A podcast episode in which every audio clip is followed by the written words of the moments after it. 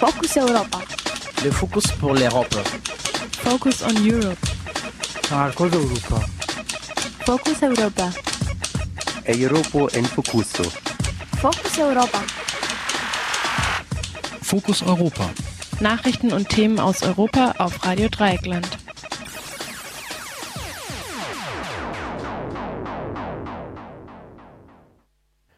Herzlich willkommen bei unserem heutigen Fokus Europa Spezial von Radio Dreieckland. Durch die Sendung führt und für die Sendung verantwortlich ist Jan. Der Europäische Gerichtshof in Luxemburg hat die europäische Richtlinie zur Vorratsdatenspeicherung gekippt. Es geht dabei um die Speicherung der Kontaktdaten bei Te Kontakten per Telefon, E-Mail, SMS. Wer mit wem, wie lange. Dies sollte zwischen sechs Monaten und zwei Jahren von den Dienstleistern gespeichert werden. Zunächst befanden die Richter, dass die Speicherung keinen Eingriff in das Privatleben darstelle, da ja die Inhalte der Kommunikation nicht gespeichert würden. Etwas, was man durchaus auch anders sehen kann. Man stelle sich eine eifersüchtige Freundin vor, die die auf dem Handy gespeicherten Telefonnummern durchgeht und sagt, aber Schatz, das sind doch bloß deine Metadaten, ich überwache dich doch nicht. Zur Grundlage ihres Urteils machten die Richterinnen dann aber die Möglichkeit, dass die Vorratsdatenspeicherung bei den Betroffenen das Gefühl erzeugen könnte, dass ihr Privatleben Gegenstand einer ständigen Überwachung ist. Auf dieser Grundlage fanden die Richter die praktisch voraussetzungslose Speicherung der Metadaten einen unverhältnismäßigen Eingriff. Die verdachtslose Speicherung müsse auf ein Minimum beschränkt werden. Die EU-Kommission kann nun einen neuen Entwurf zur Vorratsdatenspeicherung ausarbeiten. Wir werden sehen, was ihr da einfällt. Eine uneingeschränkte Überwachung auf Vorrat für alle kann es nach diesem Urteil jedenfalls nicht mehr geben. Kein Grund, sich zurückzulehnen. Zu viel überwacht wird ohnehin, ob mit oder ohne Richtlinie.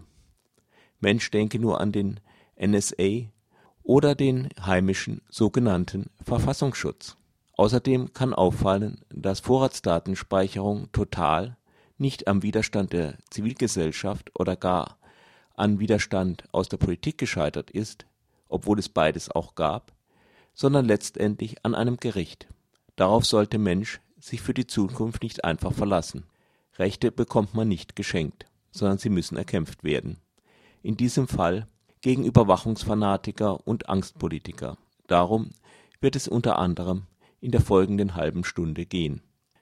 Doch zunächst noch etwas genauer, worum es bei der Vorratsdatenspeicherung geht. Radio Dreieckland sprach mit Patrick Breyer, der eine Doktorarbeit zum Thema Vorratsdatenspeicherung geschrieben hat und derzeit für die Piraten im Schleswig-Holsteinischen Landtag aktiv ist. Ja, bei der Vorratsdatenspeicherung geht es ja darum, dass ohne jeden Verdacht flächendeckend sämtliche Verbindungen, die wir per Telefon oder SMS oder Handy, aber auch per E-Mail zum Beispiel oder Internetverbindungen dass sämtliche Verbindungen festgehalten werden sollen, mit wem wir wann in Kontakt getreten sind, bei mobilen Geräten, sogar wo wir uns aufgehalten haben. Und ähm, das für die gesamte Bevölkerung einfach, weil man es irgendwann mal brauchen könnte zur Verfolgung einer Straftat. Das bedeutet aber, dass im Grunde genommen unsere gesamten sozialen Kontakte, also unser gesamtes soziales mhm. Umfeld und dadurch eben auch sehr private Informationen äh, gesammelt werden, nämlich zum Beispiel, wenn ich bei einem Strafverteidiger anrufe oder bei einer AIDS-Beratungsstelle, dann ist eben oft schon alleine aus einem Kontakt oder alleine, dass ich irgendwo wo gewesen bin, vielleicht mhm. auch mit jemand anderem, nachvollziehbar, worum es dabei gegangen ist und Rückschlüsse auf das Privatleben. Das ist so, wie wenn quasi festgehalten würde, mit wem ich Briefe schreibe, also ein Unding.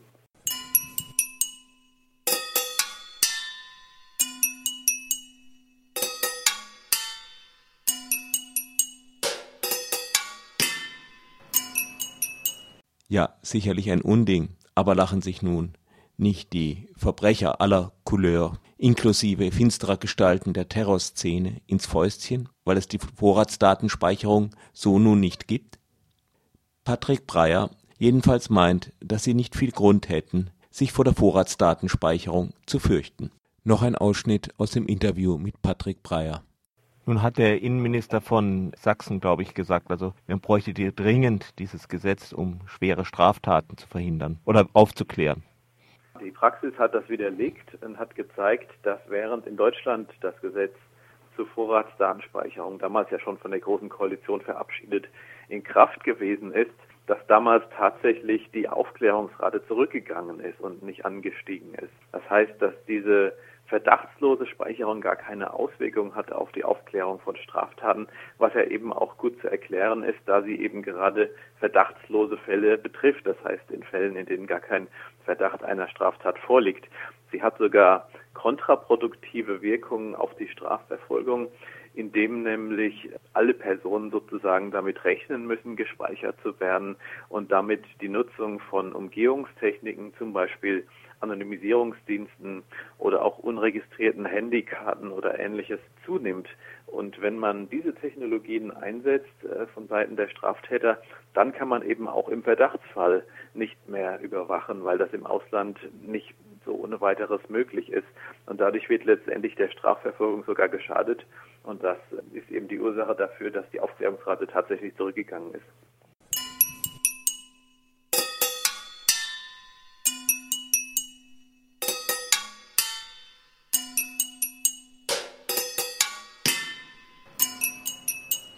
Nach der Verkündigung des Urteils des Europäischen Gerichtshofes zur Vorratsdatenspeicherung sprachen wir mit Padelun vom Arbeitskreis Vorratsdatenspeicherung. Am Anfang geht es auch darüber, dass Deutschland jetzt in einer etwas besseren Position ist, denn aufgrund des Urteils des Bundesverfassungsgerichtes und weil die Koalition, obwohl es eigentlich in ihrem Koalitionsvertrag drin stand, dann doch nicht vorschnell ein Gesetz zur Vorratsdatenspeicherung umgesetzt hat, jetzt erstmal nicht viel ändern muss. Wir sind das einzige EU-Land, das das noch nicht ins nationale Recht umgesetzt hat, dank des Widerstands auch der Justizministerin Leuthäuser Schnarrenberger in der letzten Legislaturperiode, dass sich bei uns erstmal nichts ändert. Was bleibt ist, dass es weiterhin irgendwie komische Leute gibt, Politiker und Funktionäre von Polizeigewerkschaften und BKA, die meinen, wir brauchen unbedingt die Vorratsdatenspeicherung. Klar ist, und das hat das Gericht auch festgestellt, eine Vorratsdatenspeicherung ist auch überhaupt nicht sinnvoll. Also man kann sie, es wissen auch Praktiker, man kann sie gar nicht einsetzen. Es ist reine Symbolpolitik. Trotzdem wird jetzt versucht werden, wieder ein Vorratsdatenspeicherungsgesetz zu machen. Im Moment wäre man auch äh, äh, frei, das auszugestalten, so wie es der Rahmen des Urteils des Europäischen Gerichtshofs zulässt, dass er sogar weitergeht als das Urteil aus dem Jahr 2010 des Bundesverfassungsgerichts, wo wir ja in einer riesigen Sammelverfassungsbeschwerde, an der 35.000 Menschen mit geklagt haben, auch schon mal geschafft haben, die Vorratsdatenspeicherung in Deutschland quasi vom Tisch zu fegen. Jetzt ist auch die Richtlinie, die der deutschen Vorratsdatenspeicherung zugrunde lag, vom Tisch gefegt. Und ja, jetzt werden Leute versuchen, irgendeinen Weg zu finden, doch uns alle total zu überwachen. Diese Leute müssen wir in die Schranken weisen. Das heißt, jetzt geht der eigentliche Kampf los, nämlich darum, auch moral, ethisch, philosophisch einmal ganz klar zu machen, dass Freiheit das ist, was uns eine Sicherheit garantiert, nämlich Sicherheit vor dem Staat der ganz wichtig ist. Wir in Deutschland haben eine Geschichte, die sehr klar macht, wie wichtig das eigentlich ist. Und ich glaube, was auch wichtig ist, dass wir uns bei der Europawahl, die am 25. Mai sein werden, die Parteien anklicken oder ankreuzen müssen, von denen wir uns erwarten, dass sie sich auch gegen eine neue Richtlinie äh, stellen werden. Und nicht nur das, sondern die auch vielleicht sich zusammensetzen und sagen, wir leben in einer freiheitlichen Gesellschaft, in einem Rechtsstaat und wir wollen nicht die Bevölkerung total überwachen. Wir lehnen das ab. Wir verbieten in Europa, dass irgendein Mitgliedsland so eine Totalüberwachung der Bevölkerung einführt, selbst in kleinerem Rahmen, wenn es nur Teile der Bevölkerung wäre, das wäre auch schon diskriminierend wird es nicht geben. Das brauchen wir jetzt politisch. Dieses Signal, das muss in die Köpfe aller Menschen hinein und wir dürfen uns da nicht irgendwie ein erzählen lassen, dass wir dann keine Verbrecher mehr verfolgen können. Wir wissen zum Beispiel aus Österreich, da fragte das der, der Gerichtshof in, in, vom Europäischen Gerichtshof fragte, was denn für Fälle man mit der Vorratsdatenspeicherung schon aufgeklärt hätte. Es war, glaube ich, sogar ein Fall dabei, wo sie irgendwie erzählen konnten, es hätte was mit Terrorismus zu tun. Ich habe das jetzt nicht nachrecherchiert, bezweifle das, aber eigentlich ging es dann mehr darum, um Fälle von Beleidigung Urheberrechtsverstößen und das sollte nun laut der Richtlinie ja nun gar nicht sein. Also tatsächlich können wir uns gut zurücklehnen und sagen, wir haben polizeiliche Ermittlungsinstrumente, die dann eingreifen und zugreifen, wenn jemand tatverdächtig ist, wenn es begründeten Tatverdacht gibt, wenn ein rechtsstaatliches Verfahren eingeleitet ist, dann kann man auch mal bei jemandem Telefon abhören. Wie wir wissen, wird das auch noch immer viel zu viel gemacht. Aber wir brauchen auf keinen Fall eine Vorratsdatenspeicherung und wir dürfen sie auch nicht haben, weil es unsere Gesellschaft umkippen lassen würde. Ja, nun sehe ich also bei den politischen Parteien, also ich sehe das ja nicht so recht, dass sich da viele zusammensetzen und sagen, wir machen jetzt das zum politischen Thema. Also vorhin gut den äh, Leben der Leuthäuser Schnarrenberger hat der Heiko Maas da noch, ist noch ein bisschen aus der Reihe getanzt, hat aber auch schon gleich in der Koalition ordentlich damals einen auf den Rüff gekriegt, weil er nur das Urteil abwarten wollte. Sei ich sehe, ja, dumm ich, doch einige Leute im Bundestag sind, ja. Ob also, dumm, äh, aber vielleicht haben sie einfach auch andere Interessen. Naja, dann sollen sie die Interessen offenlegen. Ich kann ja über alles reden, wenn ich weiß, was die Leute wirklich wollen.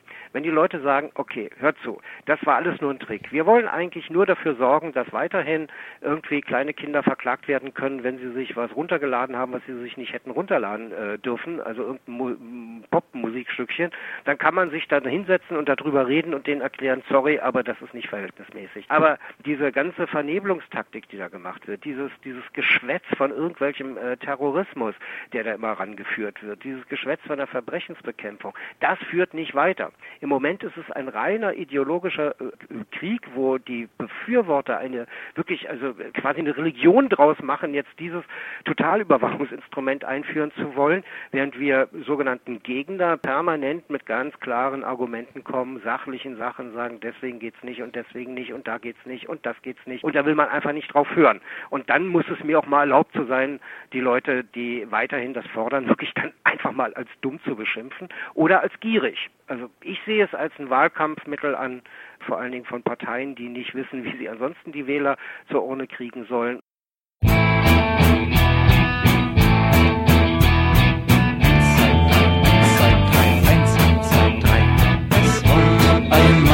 Meier, Meier, wollt meiern auf grüne Heid. Was trug er auf seinem Rücken?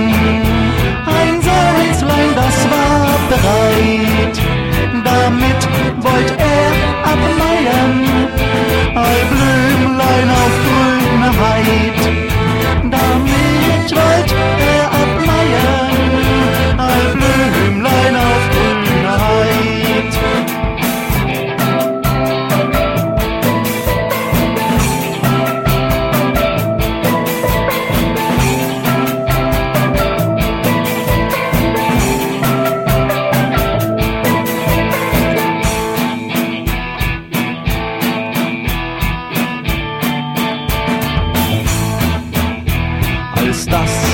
Fräulein hörte, war sie so fröhlich zur Stunde.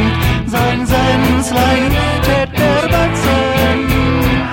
Dreimal, dreimal, dreimal, drei! Dreimal, dreimal, dreimal! Dreimal, dreimal, dreimal, drei! In einer Stunde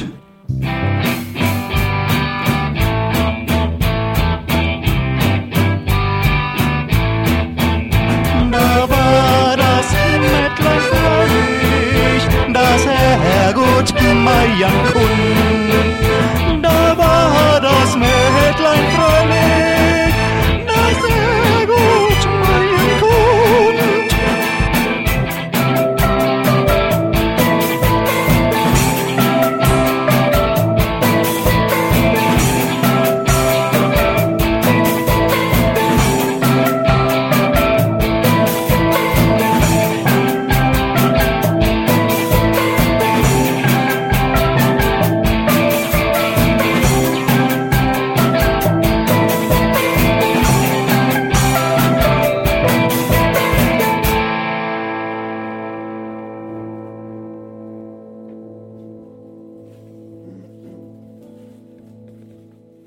Steigerung der Speicherung der Verbindungsdaten ist das, was die NSA und ihre europäischen Helfer und Nachahmer im großen Stile ohnehin tun. Den Vergleich von vorhin mit der eifersüchtigen Freundin aufgenommen, würde sie sich nicht nur regelmäßige die Telefonkontakte notieren, sondern hätte auch ein Wänzchen ins Handy eingepflanzt, um mitzuhören. Zur Rede gestellt würde sie sagen, aber Schatz, das geschieht doch nur, weil ich so besorgt um dich bin. Der Europäische Gerichtshof hat indirekt noch einmal daran erinnert, dass die Inhalte, die die Dienste da kontrollieren, unter den Schutz der Privatsphäre fallen. Gut, eigentlich war das ja nun wohl jedem klar. Aber wen kümmert es? Die Bundesregierung und sicher auch so manche andere EU-Regierung sicher nicht.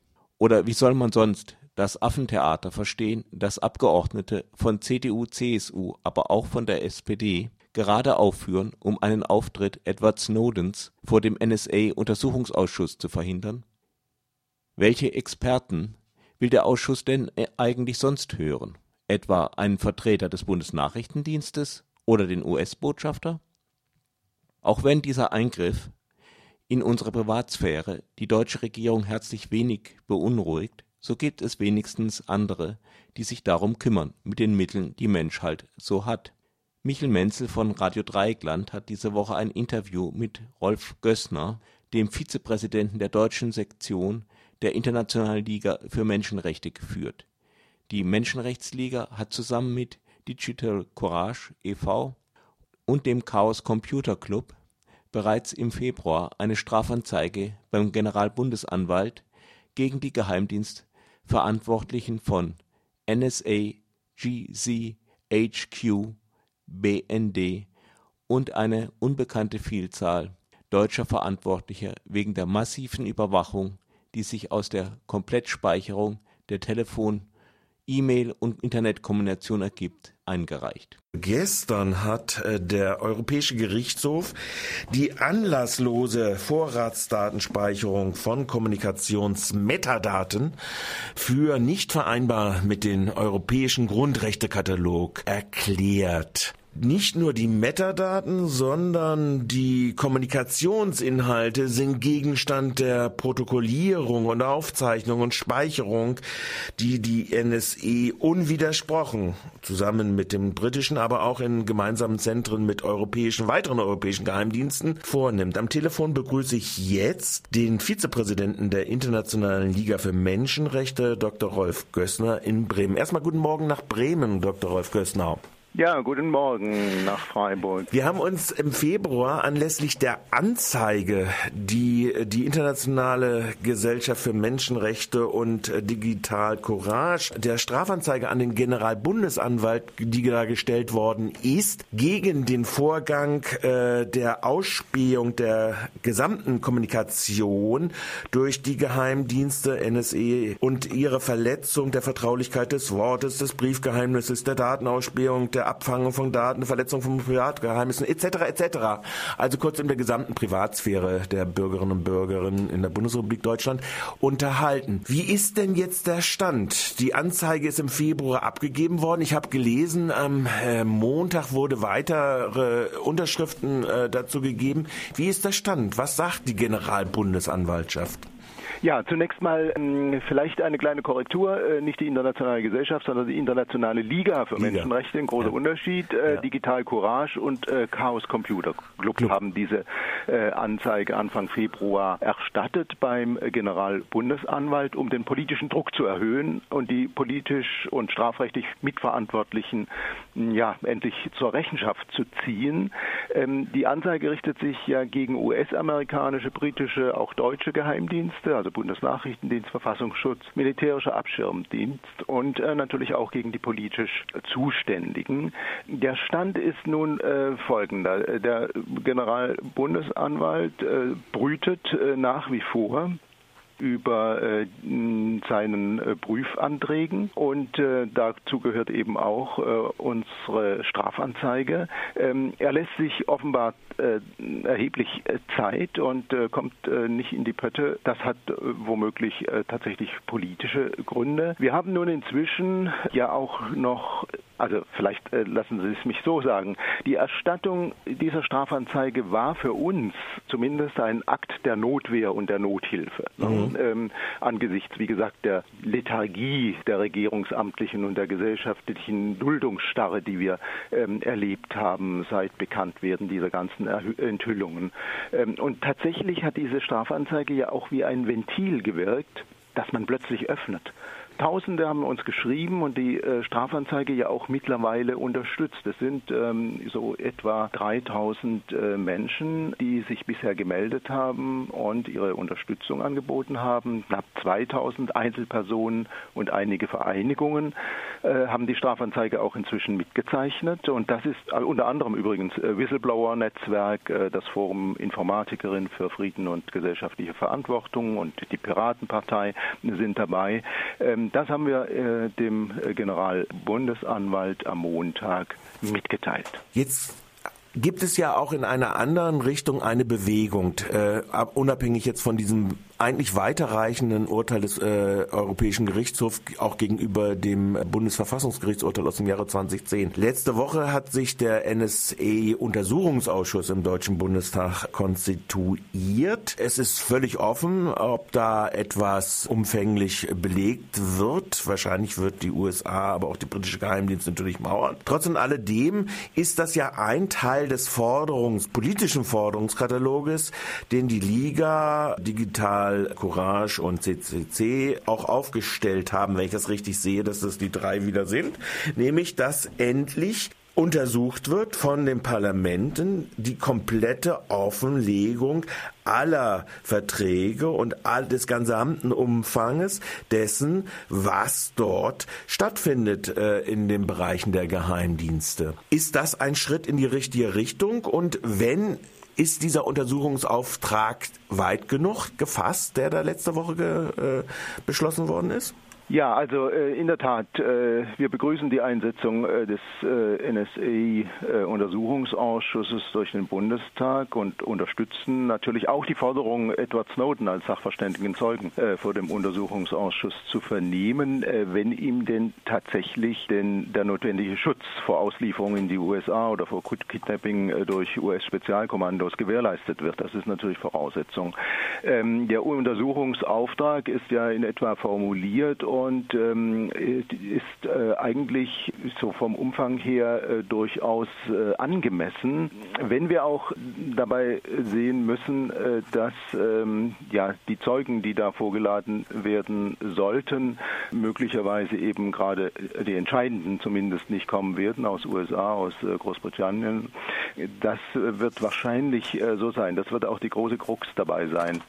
Ähm, ich denke, äh, beides ist wichtig. Ne? Äh, einerseits äh, Bundesanwaltschaft bezüglich Ermittlungsverfahren und zum anderen ähm, die, der Bundestag mit dem NSA-Untersuchungsausschuss.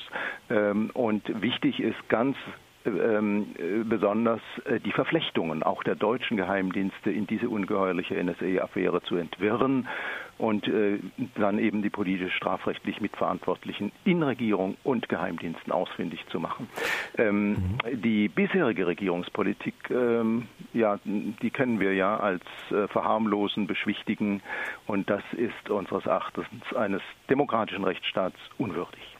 Wie gesagt, das gestrige Urteil bezieht sich äh, des Europäischen Gerichtshofs ja eigentlich nur auf die Metadaten äh, und sagt schon dort ist die anlasslose Speicherung unvereinbar mit dem europäischen äh, Grundrechtekatalog. Äh, das Bundesverfassungsgericht hat ja etwas Ähnliches, aber nicht so weitgehend auch geurteilt. Nun ist ja der entscheidendere Punkt ganz einfach in dieser Zusammenarbeitsgeschichte, dass ein ganz zentrales Momentum neben dem BND, der ja auch Austauschabkommen äh, mit dem NSE offenkundig hat und auch zugegeben hat, dass er da was ausgeliefert hat, millionenfache Daten, äh, äh, der äh, britische Geheimdienst ja ein entscheidender ist. Eine Forderung in diesem Forderungskatalog ist ja, dass die Forderung steht, dass der britische, dass die Bundesregierung, ich weiß gar nicht, wer das machen muss, es muss wahrscheinlich die Bundesregierung sein, die äh, englische Regierung ein EU-Vertragsverletzungsverfahren in Bezug auf die Aktivitäten des britischen Geheimdienstes GCQH äh, anleiten muss. Ist das ein Momentum, was Bewegung reinbringen würde? Ja, natürlich. Wir können nicht nur eingleisig fahren, äh, wir müssen mehrgleisig fahren und äh, das ist ein, auch ein wesentlicher Punkt. Äh, Großbritannien ähm, eben als Teil der Europas äh, ja mit einem EU-Vertragsverletzungsverfahren vor dem Europäischen Gerichtshof ähm, zu konfrontieren. Äh, das würde bedeuten, natürlich, es geht hier äh, im Zentrum um das Spähprogramm ja. Tempora, ja. Ne, bei dem über 200 Glasfaserkabel angezapft ja. und die äh, darüber geschickten äh, Daten ähm, gespeichert, ausgewertet werden. Das, äh, was Snowden als äh, die größte Geschichte der Überwachung in der Menschheit bezeichnet hat. Das äh, wäre es schon wert, ähm, aufgearbeitet zu werden und zuständig dazu wäre äh, die EU-Kommission äh, und es könnte initiiert werden, etwa von der Bundesregierung oder anderen Regierungen der EU-Mitgliedstaaten. Das wäre also eine Möglichkeit dazu. Also man ja. könnte auch auf den Umweg gehen, kleinere zum Beispiel mal anzusprechen und zu sagen, hallo, ihr habt da auch eine Verantwortung, um die Kommission zu veranlassen, äh, dahingehend tätig zu werden. Ja. Kommen wir, wir haben leider eine bestimmte begrenzte Zeit, nur äh, kommen wir vielleicht noch zum letzten Komplex dieses Forderungskatalog. Der Forderungskatalog geht ja auch an die Gesellschaft selbst. Das heißt, es ist ja auch eine Frage der Kultur, wie umgegangen wird in der Gesellschaft mit den äh, Praktiken staatlicher Organe. Zentrales Momentum auch schon schon in dieser Strafanzeige ist die äh, Mitunterzeichnung der Whistleblower-Vereinigung. Das ist ja etwas, was in den USA teilweise oder in angelsächsischen Ländern teilweise durchaus äh, äh, freundlicher aufgegriffen wird, auch wenn sie scharf bekämpft werden. Wenn man Chelsea Manning oder sowas anguckt, ähm, da auf der anderen Seite durchaus ein offeneres Verhältnis. In, der, in den staatlich geprägten Kulturen Europas eigentlich eher so ein bisschen kümmerlich, die Whistleblower-Kultur. Was wäre da denn der De Debattenprozess in der Gesellschaft? Ja, also äh, da äh, vermisse ich tatsächlich äh, einiges. Äh, wir brauchen, so denke ich, ähm, und das äh, zeigt wieder das EuGH-Urteil e ganz deutlich, wir brauchen zunächst mal eine breite gesellschaftliche De Debatte über Transparenz, Kontrolle, Grenzen, Grenzen der Überwachung in einer Demokratie. Und äh, hier haben ja nur Edward Snowden, äh, Chelsea Manning und äh, Julian Assange äh, und andere Whistleblower im digitalen Zeitalter und äh, in einer globalisierten Welt ja sensationelle Pionierarbeit geleistet und auch ähm, enorme Zivilcourage gezeigt und bewiesen. Aber Darüber hinaus brauchen wir eben auch gerade in der Bundesrepublik dringend eine Kultur des äh, Whistleblowing. Äh, die ist hier nicht entwickelt, in der Tat. In Fällen etwa von rechts- oder verfassungswidrigen Entwicklungen und Maßnahmen. Und dazu gehört auch der zivilgesellschaftliche Aufruf zu beamtenrechtlicher Remonstration und äh, Whistleblowing das ähm, könnte von Bürgerrechtsorganisationen durchaus äh, so äh, gesagt werden, weil ähm, gerade im staatlichen, bei staatlichen Sicherheitsbehörden Geheimdiensten, ähm, da kommt es ganz besonders darauf an, weil das im Geheimen abläuft und leider, leider mit Geheimdiensten immer verbunden ist, dass es demokratisch nicht oder kaum zu kontrollieren ist. Das sagt Dr. Rolf Gössner. Ich bedanke mich ganz recht herzlich beim Vizepräsidenten der Internationalen Liga für Menschenrechte nach Bremen hin. Und ich glaube, wir werden an diesem Thema wohl noch weiter diskutieren können. Ja, das meine ich vom Studio hier aus natürlich auch. Nur unser Fokus Europa Spezial ist für heute schon zu Ende. Der Kampf gegen Überwachung, der geht natürlich weiter.